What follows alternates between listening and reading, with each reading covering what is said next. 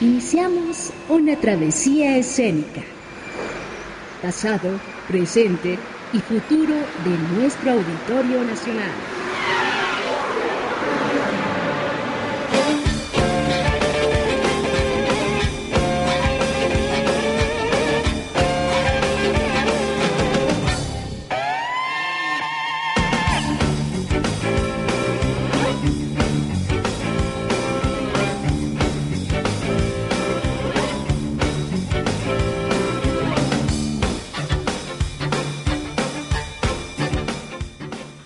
Están ustedes? Bienvenidos a Travesía Escénica.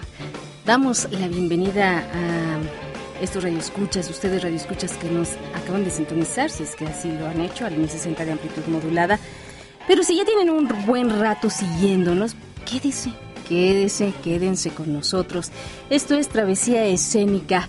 Enviamos un saludo a Mario Díaz Mercado que hoy no nos pudo acompañar. Seguramente está siguiendo esa transmisión, así es que un abrazo para él y para Ale, eh, Mario Díaz Mercado, presente pues en esta travesía escénica. Hoy tenemos información sobre el centenario, el festejo que se está realizando ah, en esta celebración de 100 años de nacimiento de Mario Moreno Cantinflas, a 100 años del nacimiento de Mario Moreno Cantinflas en el Auditorio Nacional. Se suma eh, pues este recinto a los festejos que se realizarán, que se están realizando toda esta semana, bueno, desde el 4 hasta mañana es el último día que se van a llevar a cabo. Eh, y el lunario va a cerrar con broche de oro, va a cerrar para bailar. Esto será este 12 de agosto, mañana a las 9 de la noche en el Lunario. Y para este bailongo va a participar Pepe Arevalo y sus mulatos, que pondrá a bailar a la gente con temas como, a ver, ¿qué piensas si saben? Ya, aquí ya se me cantaron una, casi casi al oído. bueno, pues Urge, Cachita, Salomé, Pedro Navajas, en fin esta noche nos acompañará el maestro aquí en la cabina Vasconcelos, Pepe Arevalo y sus mulatos para hablar de este concierto que se va a llevar a cabo mañana en el Lunario. Y también tenemos como obsequio para ustedes pases dobles para que asistan a este festejo de mañana. Les contaremos más adelante de qué se va a tratar, pero ahorita nada más decirles, estará Pepe, Pepe Arevalo y sus mulatos y también eh, la agrupación Shejere. Además, habrá pantallas que estarán proyectando algunas de las películas o fragmentos, sino todas, algunos, algunas escenas de las películas de Cantinflas, seguramente donde él saca sus dotes, eh, además de histrónicos, como un buen bailarín. 41 55 10 60. ¿Quiere usted participar en esta celebración de mañana? Aquí tenemos algunos pases dobles para usted. Díganos, ¿qué opina de la frase la rumba es cultura? Y seguro, aquí ya la escuchó los lunes por la noche cuando se transmite el programa Mi Otro Yo, seguramente, ¿no? ¿Qué opina usted de la frase la rumba es cultura? ¿Por qué? ¿Qué le, qué le trae ¿Qué le trae a usted esta frase? ¿Qué le dice? Y también hablaremos sobre la proyección de Metrópolis el 17 de agosto a las 8 y media de la noche. Ya se acerca, esto va a ser en el, Auditorio Nacional como parte eh, de la clausura de la décimo semana del cine alemán en México. Esto es Metrópolis el 17 de agosto a las 20.30 horas en el Auditorio Nacional. Pues arrancamos esta travesía escénica.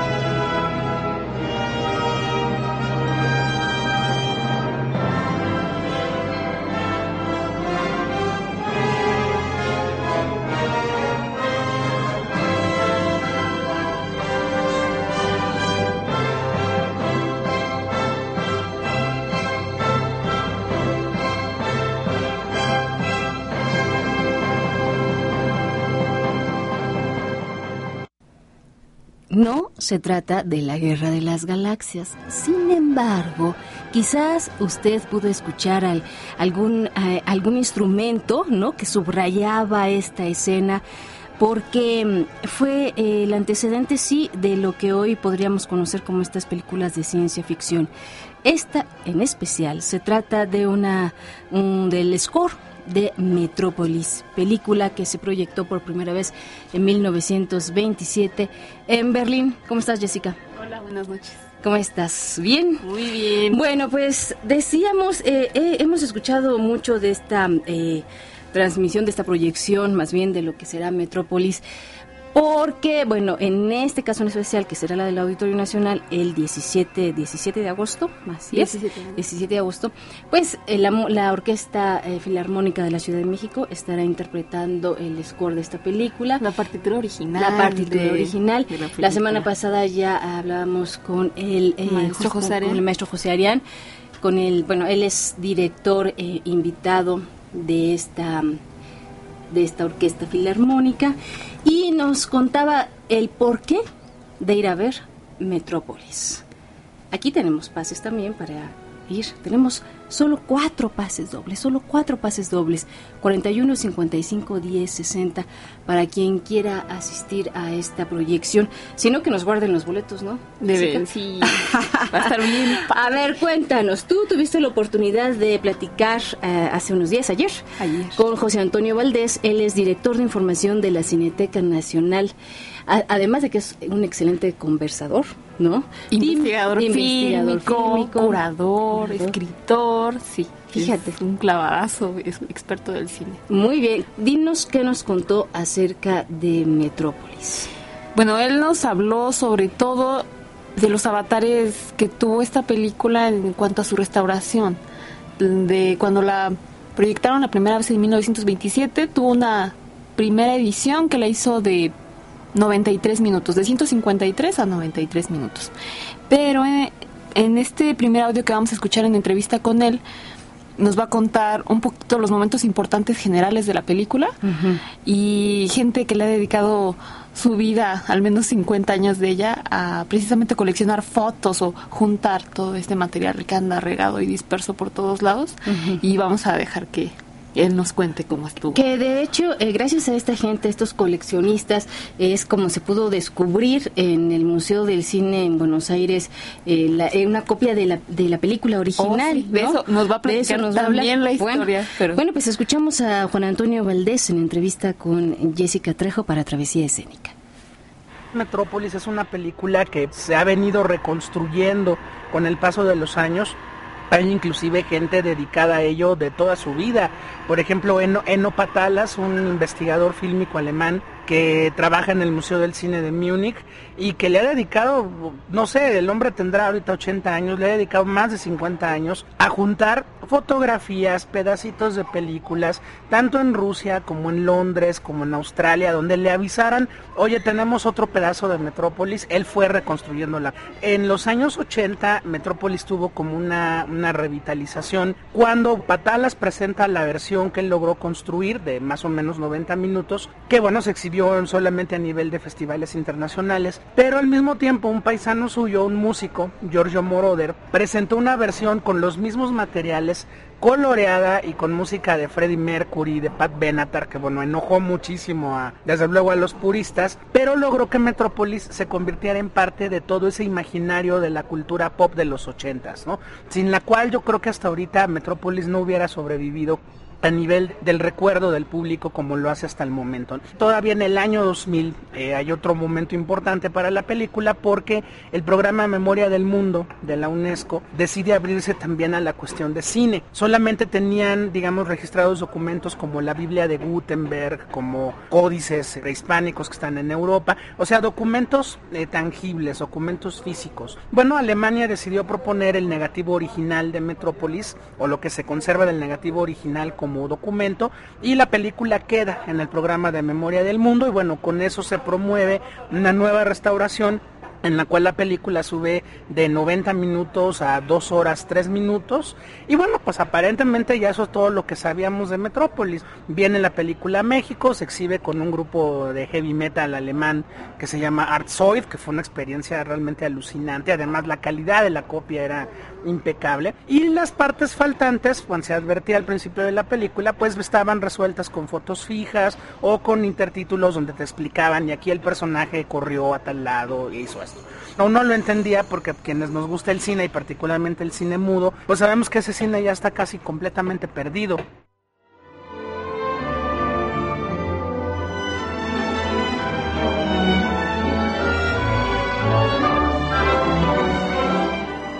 Fíjate que eh, decía eh, Juan Antonio, y bien lo mencionaba, ese cine pues ya está prácticamente perdido, pero esta versión musical que sacan de la de la música de Metrópolis en los 80, grupos pues sí de rock, unos sí de rock, otros de pop, permitió que se asomara a las generaciones de los 80 o a generaciones que no conocíamos, que quizás en ese momento estábamos cursando la prepa y que a lo mejor escuchábamos a un eh, Gustavo García, a Gustavo Sáenz, por ejemplo, mencionar este tipo de películas a, en el mismo Andrés de Luna y sabíamos que teníamos que verlas, ¿no? Era eh, efectivamente eh, que será finales de los 80, no sé, principios de los 90, ¿no? Sí, ayudó a que se comenzara a volver un hito precisamente de él.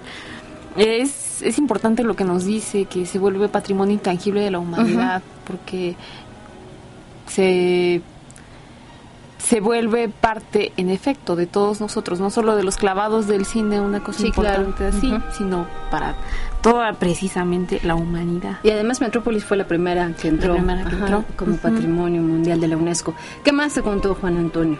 Nos contó, ahorita se quedó en hasta donde ellos pensaban estaba la parte más completa, la versión más completa de Metrópolis de su de su a ver, pero luego en el 2008 un museo itinerante un tanto de cine en Argentina, encuentra unas latas en una de esas cambiadas y platica la historia de cómo un señor que le gustaba mucho el cine y su difusión consiguió una copia, pero seguramente nos platicará él mucho más sabroso cómo estuvo. Bien, escuchemos. Entonces, bueno, no había ningún problema, veías la película y aparentemente hasta ahí llegó Metrópolis, pues no. Resulta que en el año 2008 el Museo de Cine de Buenos Aires, que es un recinto que tiene, siempre ha tenido muchos problemas de espacio, no es aquí como la cineteca que afortunadamente no tenemos que andarnos moviendo de un lado para otro, pero en un país en el cual ha habido tantos problemas, tanto sociales como económicos, el Museo del Cine es como errante, ¿no? Entonces en una de esas mudanzas descubren un montón de latas de 16 milímetros, en las cuales una de ellas dice Metrópolis. A la hora de revisarla, además de que el material está muy dañado, descubren que es una copia que dura 2 horas 35 minutos que es la duración original del estreno en 1927. Lógicamente, pues se preguntan ellos de qué se trata, la empiezan a revisar y encuentran que hay escenas completas que nunca se han visto en ninguna de las otras versiones. Le hablaron a, los alemanes, los alemanes reaccionaron con bastante eh, escepticismo, desde luego entre los curadores y entre los archivistas fílmicos siempre había como el mal chiste de, oye, oye, ven, date una vuelta porque encontré 10 minutos de Metrópolis, cosa que no era cierta. Y bueno, los alemanes llegan, se sientan, lo sientan a ver la copia, pero entonces eh, les pusieron una cámara de video durante la exhibición y bueno, empieza la película y pues los alemanes con cara de, pues esto es lo que ya hemos visto miles de veces. De repente llegan más o menos los 12 minutos en donde encuentras la primera escena que nunca habías visto e inmediatamente todos brincan hacia adelante. Y conforme avanzó la película, pues bueno, la sorpresa fue realmente mayúscula, porque efectivamente es una copia, se llegó a la conclusión, es una copia del estreno de 1927. Lo que pasó fue esto, Paramount le interesaba comprar la película en Estados Unidos y la UFA, la productora de la película, como que no sintió muy amable la respuesta del público. Dijeron, bueno, es, es demasiado larga, vamos a cortarla y la cortaron a 90 minutos. Esa misma versión es la que compró Paramount y la que distribuyeron durante muchos años en los Estados Unidos. Desde luego esos otros materiales pues se acabaron perdiendo y afortunadamente un señor que exhibía cine en Argentina, un señor de mucho dinero, se llamaba Alfredo Wilson, que andaba tras novedades cinematográficas que pudiera él exhibir en Buenos Aires, eh, compra esta copia antes de que se mutile. Por lo tanto, él llega a Buenos Aires, la exhibe en 1928, la exhibió durante muchos años, porque pues el hombre era dueño de un cine, tenía sus propias películas. Luego él se muere y le llega a un grupo que se llamaba la Sociedad del Cine, que eran como una serie de, de entusiastas que se reunían en un lugar, un lugar cerrado en Argentina y veían películas del cine mudo, porque bueno, toda esta colección de Alfredo Wilson era impresionante. Y finalmente, bueno, la Sociedad del Cine se deshizo, esas copias fueron a dar al Museo del Cine de Buenos Aires, pero hay un problema en el cual no podían ellos guardar el nitrato en 35 milímetros, no tenían ni el dinero, ni los medios, ni nada. Entonces se decide pasar esos materiales a 16 milímetros para poder preservarlos de alguna manera más práctica. Los originales se quemaron, tristemente, porque pues, los deshicieron de ellos y pasaron los años. Bien, pues efectivamente esto parece una historia larga, larga, pero fue así como se concretó estos veintitantos minutos descubiertos en el Museo del Cine Pablo Ducro Hicken, allá en Buenos Aires, Argentina. ¿Qué más? ¿Qué, ¿Cómo vamos a identificar esta parte? ¿Qué te dice José Antonio? Ah, precisamente nos habla de que se va a proyectar un documental en la Cineteca. Se llama Metrópolis Refundada, el domingo 14 y el martes 16. Ahí nos dice qué escenas vamos a ver, cómo las vamos a identificar y pues escuchemos. Ok, ¿qué escenas fueron descubiertas? Escuchemos. Lo que vamos a ver en el auditorio este próximo 17 de agosto a las 20.30 horas es precisamente esa copia completa, es decir, los fragmentos de 16 milímetros que se notan, porque se notan las rayas que tienen estos materiales, ya no se pueden mejorar por una razón. Eh, cuando se hicieron los transfers de 35 a 16 no se limpió el negativo. Entonces esas rayas ya quedaron completamente ya eh, surcadas en la película y no se puede hacer nada por ellas. Se reduce un poquito el cuadro porque es 16 milímetros, entonces notas mucho cuando entran las escenas nuevas, pero es realmente muy emocionante porque muchas escenas que solamente conocías por los libros, por una foto fija, por una otra cosa, están ya completas en la película, ¿no? Por ejemplo, eh, hay un personaje muy siniestro que anda por ahí en la trama que le dicen el hombre delgado que nunca habíamos podido ver en movimiento y ahora sale completo, ¿no? Es un tipo ahí con un sombrero negro bastante, bastante amenazante. Bueno, ahora sale toda su parte completa. Está una escena que era muy crucial en la cual eh, los dos personajes masculinos que están en, antagonismo, que son el científico loco y el dueño de Metrópolis, se peleaban enfrente de la, de la efigie de la esposa muerta que viene siendo como un fetiche para los dos, ¿no? Bueno, aquí ya se puede ver la escena completa y muchas otras escenas que a lo mejor si tú la ves y conoces las versiones anteriores, pues dirías no le aportan nada. No, no solamente que le aporten o no a la película, finalmente se rescataron y finalmente ahí están, ¿no? Pues va a ser de lujo poder ver, además con la, partitura original de, de Godfrey Hooperts, interpretada por la Filarmónica de la Ciudad de México, pues una película que por primera vez desde 1927 nadie ha visto completa, ¿no? Entonces la vamos a poder ver en pantalla grande y eso va a ser espectacular.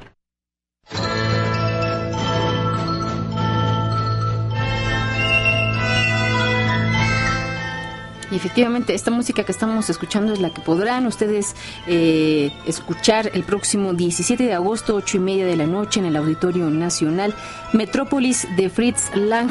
Estará la Orquesta Filarmónica de la Ciudad de México bajo la dirección del maestro José Luis Castillo. Ellos ejecutarán la partitura original de este film. Nosotros aquí tenemos pases, cuatro pases, cuatro únicos pases para ver esta proyección Metrópolis Utopía que, como bien dice Juan Antonio Valdés, director de información de la Cineteca Nacional, los únicos que vieron originalmente fue en 1927. Hasta entonces, desde entonces, nadie la ha vuelto a ver por completa. Recuerden, cuatro pases dobles para esta proyección completita de Metrópolis. ¿Con qué concluye Juan Antonio Valdés esta entrevista, Jessie? Nos dice por qué se vuelve un mito, ¿no? Un poco se hace esta frase. ¿Te cuenta las influencias? Cuenta las influencias y dice por qué no hay que perdérsela, que vamos a... Muy bien, muchísimas gracias Jessica Trejo por tu entrevista. Escuchemos la última parte de esta con Juan Antonio Valdés y quédense, porque ya está con nosotros el maestro Pepe Arevalo. Estará esta noche aquí en Travesía Escénica. Bueno, en su momento fue la película más cara del cine alemán, o sea, un cine alemán bastante joven, pero de todos modos es una película que en primera te plantea una historia de ciencia ficción dentro de una problemática social. Es decir, eh, la película es una utopía, como bien lo dice Fritz Langen en muchos momentos. Era una utopía en la cual eh, el capital y la mano de obra se pudieran dar la mano, pudieran hacer las paces en torno al corazón, en torno a las emociones. Por otro lado, la, película en su momento requirió de una gran labor de efectos especiales, de construcción de maquetas. Hay escenas donde puedes ver a más de 500 personas corriendo en pantalla que pues no son digitales, son de a de veras en aquel momento. Y una película que se vuelve un referente obligado de toda la ciencia ficción contemporánea. Blade Runner, Matrix, este, cualquier película que te hable de robots que suplantan humanos, cualquier película que te hable de este mundo futuro caótico, donde pues eh, lejos de mejorar, empeoramos. Eh, bueno, pues empieza con Metrópolis y además, bueno, mucho más a su favor, Metrópolis era una historia original de Thea von Harbaugh, o sea, no era una no era una historia basada en alguna novela ni nada, era un guion original. Entonces, todas esas cosas pues finalmente han hecho de Metrópolis esta película clave en el desarrollo de la ciencia ficción, clave en el expresionismo alemán porque da un nuevo vuelco al expresionismo, deja de ser tan pictórico como Caligari, tan poético como todo lo que hacía Murnau y se vuelve un expresionismo como arquitectónico. ¿Cómo expresar un drama interno de toda una sociedad a través de la, de la, arquitectura? Pues ahí está Metrópolis, ¿no? Entonces, bueno, hay muchísimos motivos más, pero esos son muy importantes.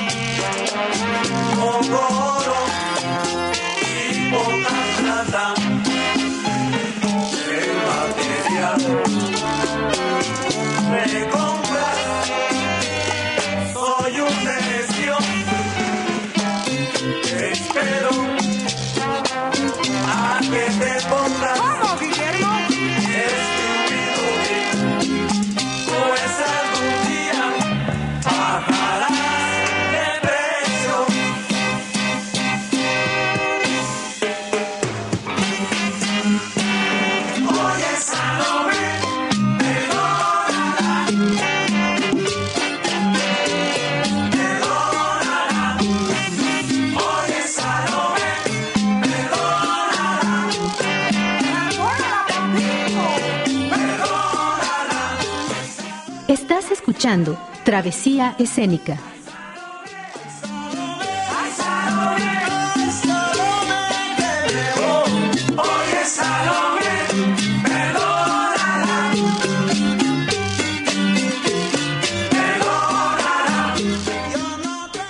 Es un honor tener en esta cabina Vasconcelos al maestro Pepe Arevalo.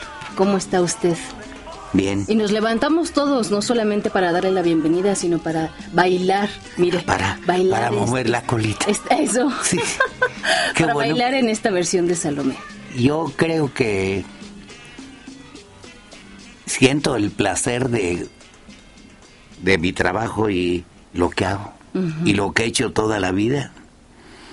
Y siento que aparte del placer de que me da mi trabajo, creo que va junto con una responsabilidad de defender lo que hago y tratar de transmitir lo que lo que necesitamos ahora en esta época tan rara. Usted lo hace muy bien. Y no solamente este transmitir estas necesidades que podríamos tener, sino también este gozo por la música, este, esta manera de defender la rumba, ¿no? A su propio, a su propia manera, ¿no? Yo le preguntaba antes eh, de entrar al aire, ¿Cuántos años, maestro? Ya, por supuesto, hablamos más de eh, medio siglo, 55 años, y me decía el maestro, vamos a empezar a hacer cuentas. No, Comienza luego, luego. No, espérate, espérate. Eh, me gusta, porque de todos modos siento muy bonito cuando me preguntan qué he hecho y, y, y lo, todo lo que he, pasado en e, que no he hecho en, en 55 años. Una vez, hace como unos 20 años, hicieron un, una remembranza, un libro eh, hablando de mí y de lo que he logrado y lo que he hecho, no de mi vida personal, no me gusta, pero pero sí de la, la labor que... Musical. Hay el, el proyecto de hacer lo que sigue con Atulta sacó el este libro y ahora estamos esperando sacar de 15 años para acá todo lo que porque creo que es necesario que la, gente sepa en qué hemos usado esos tantos años no nada más es trabar, trabajar, pasar, cobrar. ¿Dónde queda el testimonio? Eso no es eso, no Creo que hay cosas más importantes que eso. Claro. Imagines eh, todos los días ver esa eh, experiencia, bueno, ya no tanto con la situación como está, que no, no trabajamos todos los días, pero yo acostumbrado a, a ver la gente todos los días, tratarlas, ese, esa comunicación, esa magia que tiene la música con, con, con, con, el público. Hay días que estamos así. Vuelta. Eh, que estamos cabeza. así. La gente a veces está así. A veces, eh, es tan especial. Eso, que la gente no se imagina todo lo que yo analizo con eso. Un día el maestro de la música dijo una cosa muy interesante. Dice, la música tiene una cosa que no tienen los aparatos ahora. Yo odio los aparatos. Dice, pero me explicó, dice, mira, hay aparatos que tienen violines, eh, ritmos, eh, alientos y que no sé qué, que no sé qué, hasta agua caliente y agua. Pero hay una, fíjate, después de la tercera canción, la gente ya entró en una cosa que ya no ya no tiene así lleno de foquitos y de lucecitas y de hay una cosa que es de Dios. La música es el, el lenguaje de Dios. No tiene idiomas. Así es. Fíjese usted. Yo he viajado por África, Europa, eh, eh, eh, América, Estados Unidos, el Caribe, Centroamérica. Y es la misma canción y donde quiera que, un actor o un otra cosa tiene que aprender de los del otro eh, país el idioma, los modistos, los Las costumbres, eh, todo, y la música, ¿no? Es igual para todos. Para todos. Es el mismo lenguaje. yo he, tenido a, a, una hija y un hijo del rey de Marruecos cantando conmigo así. Que además eh, tocó para ellos, sí. Ajá, ajá. Lo es, dices, qué barbaridad, que tal vez otros músicos no lo, lo, vean como yo lo veo. Yo pienso que soy una persona afortunada y, no con suerte, ¿no? Con una cosa que Dios me ha dado y todavía me pagan. ¿Qué, qué le ha dado Dios entonces? ¿Eh? ¿Qué le ha dado Dios? Este don para hacer la música, para interpretar la música, ¿no, maestro? Siento el placer de hacerlo. Qué bueno. Pues el maestro Pepe Arevalo y sus mulatos estará mañana en la noche en este lugar, el Lunario, en la celebración homenaje, pásele joven, a 100 años del natalicio de Cantinflas. Escuchemos un poco más de la música del maestro Pepe Arevalo.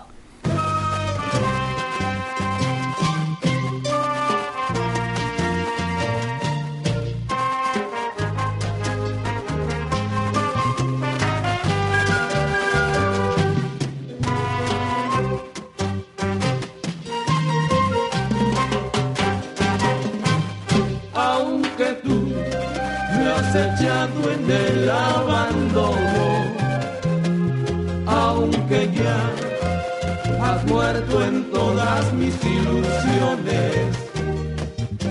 En vez de maldecirte con justo encono, en mis sueños te colmo, en mis sueños te colmo de bendiciones echado en el abandono, aunque ya has muerto en todas mis ilusiones. En vez de decirte con justo fondo en mis sueños te colmo, en mis sueños te colmo de bendiciones. Además de tener la presencia del maestro Pepe, Arevalo, él hoy nos comparte esta música. Justo trajo para este programa esta versión de Lágrimas Negras, un son que usted le da un toque. Un aire. Un aire. Un aire, sí. De danzón. Danzonete, sí. A ver. Yo desde muy chamaco sentí cierto atractivo por la música eh, sabrosa. Yo no sé cómo se... Yo sé que el término eh, justo se llama música afro-antillana. Ok, ahora le dicen salsa y que no sé qué. A mí me vale. Yo llegó y me, me da para trabajar y para comer. Pero creo yo que entre las cosas tenemos ahí en la música tan una riqueza que podemos, la música es infinita. Usted ha ido muchísimas veces a Cuba, muchísimas, más Como de 100. unas 110 veces más o menos. Y, ha estado con Cachao, con Cachaito, ha estado con... Con, con todos ellos. Yo, traje música cubana bien hecha desde el año 1900 65 por ahí. Ah, Había que traerlas por el Partido Comunista.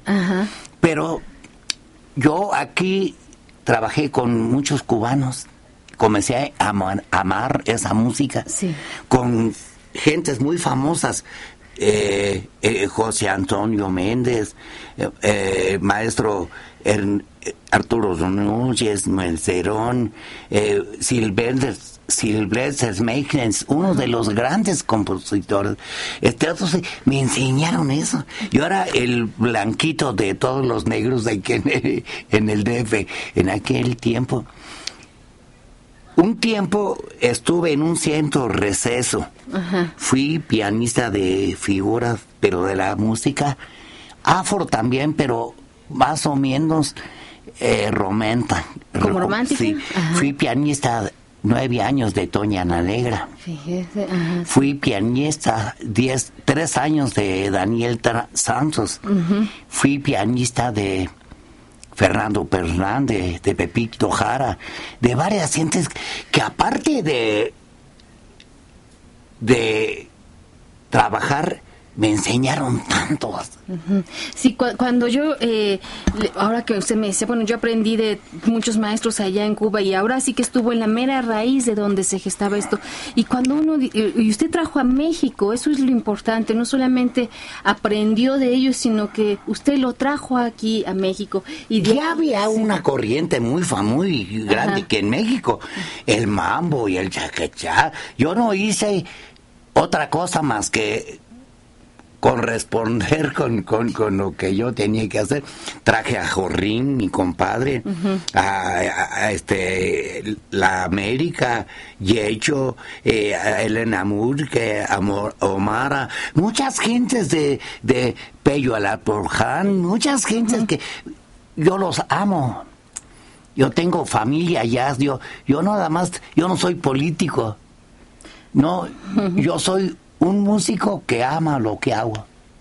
Y fíjese que eh, usted mencionaba ahorita sobre la mitad de, de, la década de los 60, 65, algo así, que decía que iba trayendo esta música. Aquí en Radio Educación, eh, digamos que tomó su un aire o su segunda caminata por el mundo radioeducación a, a finales de los 60, principios de los 70. Y nosotros, bueno, muchos compañeros de aquí de la emisora lo recuerdan a usted, su participación con esta radioeducación, que muchos la veían eh, como un lugar común para las voces de los exiliados, para eh, las voces de aquellos que, que pensaban eh, en los movimientos que se gestaban en el mundo. Por ejemplo, la apertura a la sensualidad en el baile, ¿no? Que no es ahora esto que escuchamos de una manera un poco burda, ¿no? De no, no, no. A ver, cuénteme ya, a ver.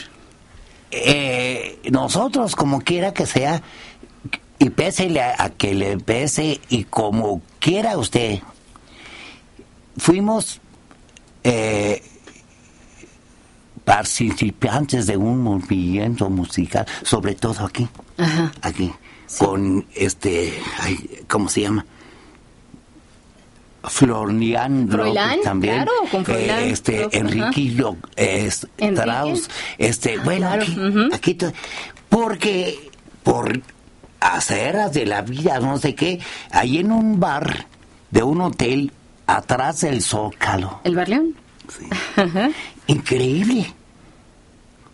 Un día voy a hacer la historia de eso, pero ahí se originó todo eso. Ahora que yo veo a los políticos que están ahorita, no digo nombres, pero los meros, meros, meros petateros, en aquel tiempo eran no bajos, eran medios golfos y en, ahí fue en el gran, en el barrio donde se hizo todo esto, instructores, eh, eh, locutores, periodistas, músicos de tribuna, porque hay muchos de esos que no tocan nada, pero que conocen tanto de eso. Y se hizo con Pancho Cantanero, con el, el, licenciado Nieto, el dueño del Salón Los Ángeles, un movimiento que se llamó La Rumba es Cultura aquí. Sí, sí, exactamente. Ajá. Y eso también juntó ya no nada más a los intelectuales, también cambió el concepto de esa música para cabareteras y de choferes y de entonces imagínate ya eran intelectuales eran los hijos de del presidente los hijos hijos de los secretarios de estado periodistas ricos, este, empresarios, gente con ese esnovismo que encontró esa, esa, ese cambio. Sí, y, a usted ahí en el Bar León recibió eh, al mismo Froilán eh, López Narváez y cuando el maestro eh, Pepe Arevalo dice aquí, es aquí en Radio Educación surgió efectivamente Eugenio. Eugenio Sánchez Aldana, exactamente. Ajá, bueno, la rumba escultura. Hay una entrevista que, que leíamos donde una vez sí, en aquellos años eh, llegó el maestro Froilán al Bar León, llevó a varios alumnos para darles una clase de comunicación. Esa es la historia realmente de... Eh, a veces yo pienso que las cosas, eh, en el caso mío, muchas veces que cree uno, ay, qué casualidad. Ay, fíjate que no sé qué. Ay, fíjate que no es cierto. Yo pienso que Dios tiene un plan para muchos de nosotros, Sí, sí. dependiendo de la aplicación, del amor que tenemos, de las circunstancias. Llegó el momento en que tenía que haber un cierto cambio. Nosotros lo generamos, bueno. Esa canción, oye Salomé, que en, en principio no se llama Salomé. Eh, En segunda, que no es de la de los de los actores que dicen. Y después que fue una una polémica de, de en Cuba en los historiadores y que no sé qué y que no sé qué. El caso es que esa cancioncita ya estaba grabada por un grupo muy famoso de Puerto Rico y una orquesta mexicana. Resultó con nosotros Fíjese. y generó un nue- grupos nuevos, películas, el programa tele, todo lo que ha generado. Pues estamos con el maestro Pepe Arevalo. Eh, él mañana con sus mulatos estará en el lunario mañana 12 de agosto en esta celebración que se hace por el natalicio 100 años del nacimiento de Cantinflas. Nosotros tenemos pases para bailar con la música que el maestro Pepe Arevalo interpretará mañana en la noche. Díganos, ustedes, eh, radioescuchas de esta emisora, de este 1060 de AM, el maestro nos está eh, llevando al pasado con su memoria de efectivamente de lo que se gestó aquí en este Radio Educación. Para usted, ¿qué es la frase la rumba es cultura? Y aquí la he escuchado por muchísimos años. 4155 1060.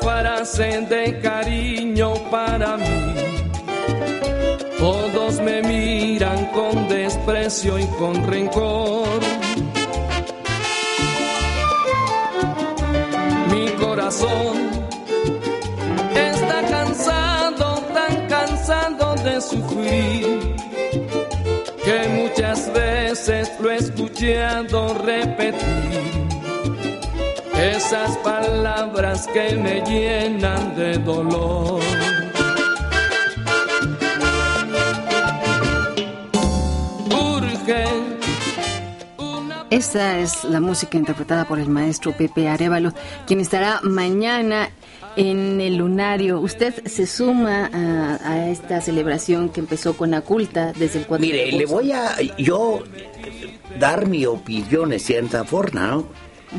Me hablaron para un evento Sí, y entonces me dijeron de qué se trata, no de, de, de, de clan simple, Ajá. sino de un trabajo y dije, bueno, que lo alegre mi hijo y ya, ya, ya. Ahora ha pasado con esto y me pongo a pensar por algo me llamaron. Pero, ¿qué es la importancia que tiene este evento?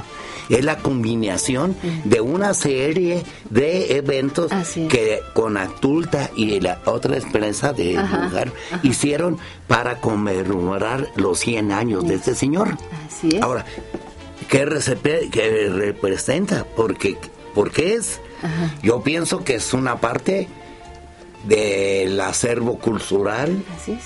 Ajá. del folclore urbano de esta de este país. Cancinflas vive todavía. Sí, Ya se murió eh, el, el puerro, pero, pero ahí está la puerta. Ahora, ja- lo importante de eso, ¿para qué? Ojalá sea el inicio de darle un respeto a mucha gente que también es de eh, eh, esa época, que aportaron una cultura. Y como dice usted, parte del folclore. Eh, Bien, pues aquí en cabina también está Alfonso Loera.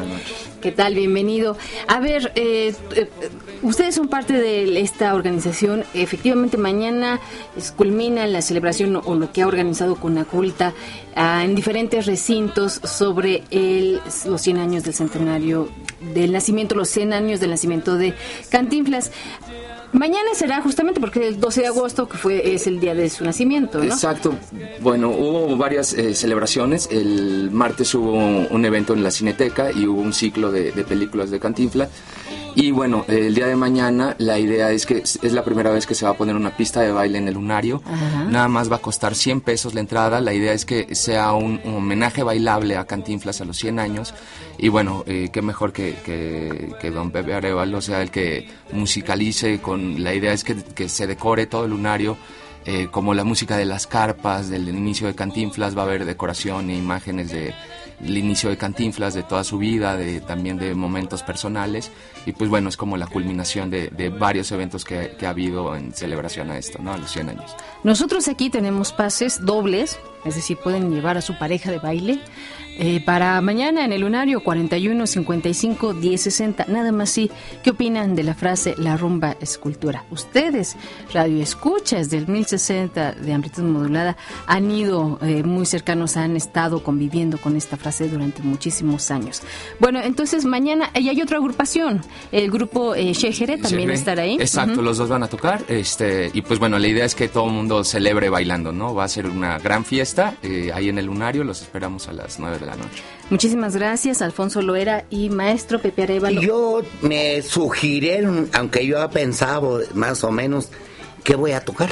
Ajá. Eso es lo que... ¿Qué va a tocar? Eh, y me sugirieron y sí, eh, hicimos una programación eh, bien más que vamos a tocar una guaracha, Ajá. un danzón, un chacha, un, un este una guajira, una rumba, un bolero, para que haya aires diferentes y haya una, una relación de la época también, grandes orquestas, grandes músicos, grandes compositores de todo eso, ¿no?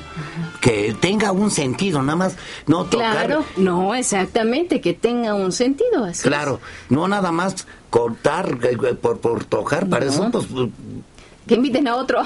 Claro, claro que sí. Muy bien, pues no se les antoja cha-cha-cha, guaracha, danzón, bueno, bolero, a cargo del maestro Pepe Arevalo y sus mulatos. Es un honor, ha sido todo un honor que usted haya estado con nosotros, maestro. Muchas gracias. Esta es su casa, siempre será su casa. Aquí en la fonoteca de este 1060 de amplitud modulada tenemos eh, cintas, eh, de estas cintas de carrete abierto, donde usted participaba en las fiestas del sindicato. Sí, con, eh, aquí. Bueno, maestro, muchísimas gracias. Después voy a pedirle que me dé una, por medio de mi hijo, un, tenemos unos eventos que tenemos que la gente tiene que saber qué estamos haciendo. Ah, sí, claro que sí. Uno es el, el próximo 19 en el Palacio de los Deportes.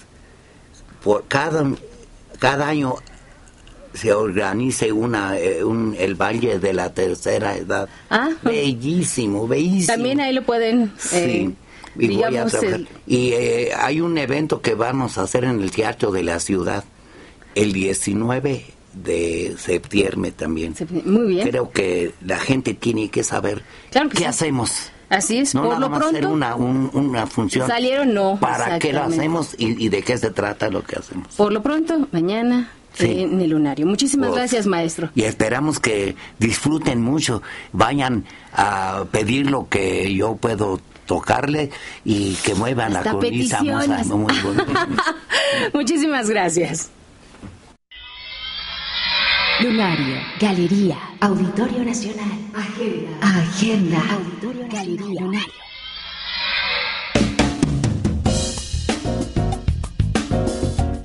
Una renovada Big Band Jazz de México llega al Lunario por octava vez. Su temporada 2011 presentará los nuevos arreglos musicales que corren a cargo de esta agrupación. Y siguen los frutos recogiéndose. Pues es tal su labor musical que entre sus filas se cuenta con la voz de Fela Domínguez, toda una novedad para el ritmo que adoptaron las recientes composiciones de la banda, jazz latino en toda su extensión musical. Big Van Jazz de México, temporada 2011, miércoles 17, 24 y 31 de agosto en el Lunario.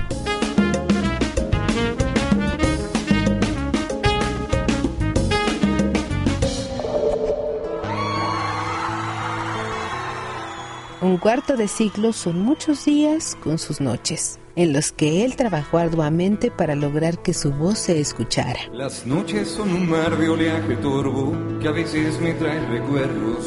Fernando Delgadillo nunca se lo propuso así. Sin embargo, el camino que fue conformando fue tan generoso con su público que la respuesta del mismo no se hizo esperar. Y hoy ambos, Fernando y sus entregados escuchas, festejan 25 años de carrera artística de este músico. Fernando Delgadillo, 20 de agosto a las 9 de la noche. En ese entonces todo venía en otros nombres, desde el amarla en secreto hasta vivir con la confianza en que me amaba tras de sus ojos risueños.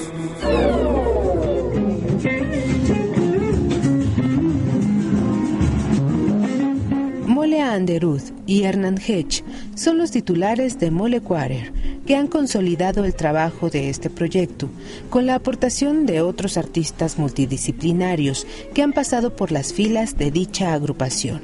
Ambos son músicos destacados como líderes de la escena de las creaciones independientes. En la actualidad, este cuarteto se integra con la participación de David Gilmour y Luri Molina. Nana, N-A-N-A, es la propuesta del bajista y contrabajista Aaron Cruz y la cantante Natalia Nana Mendoza. Juntos comenzaron a crear música que rompe fronteras, uniéndose con otros géneros. Tal es así que los escuchamos interpretando canciones de jazz, pop, música electrónica y rhythm and blues, en comunión con instrumentos acústicos, eléctricos y algunos efectos sonoros. Partida doble musical. Mole Quarter y Nana, 23 de agosto a las 9 de la noche, en el Lunario.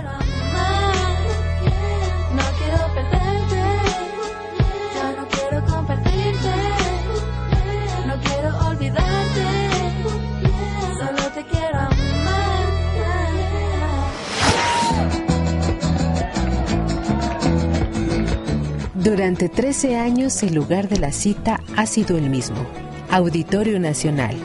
Con entusiasmo por parte de sus seguidores, ya se espera el siguiente encuentro anual y en esta ocasión promete variedad musical.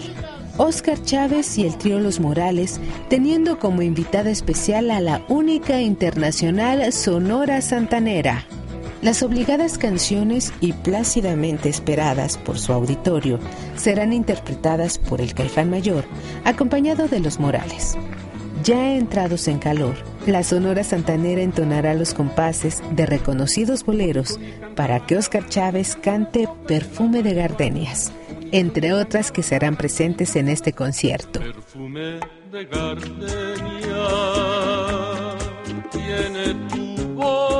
Oscar Chávez, el trío Los Morales y la única internacional Sonora Santanera, 27 de agosto a las 8 de la noche en el Auditorio Nacional.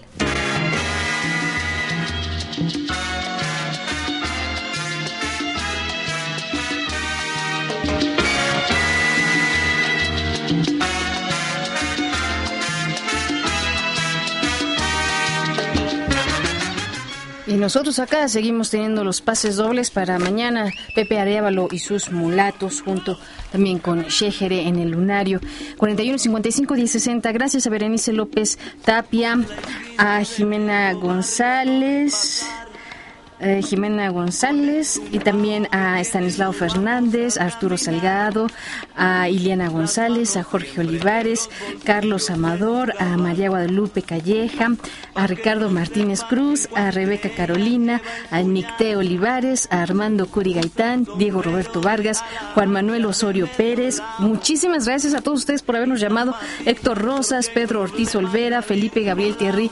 Y siguen hablando, sí, para ustedes eh, los Nosotros les vamos a llamar en un momentito. La producción les llamará a ustedes para estos pases dobles mañana en el lunario con el maestro Pepe Arevalo. Muchísimas gracias por habernos acompañado en esta travesía escénica. A nombre de todo el equipo de producción se despide Angélica Cortés. Muy buenas noches. en un zaguán entra y se da un trago para olvidar que el día está flojo y no hay clientes para trabajar.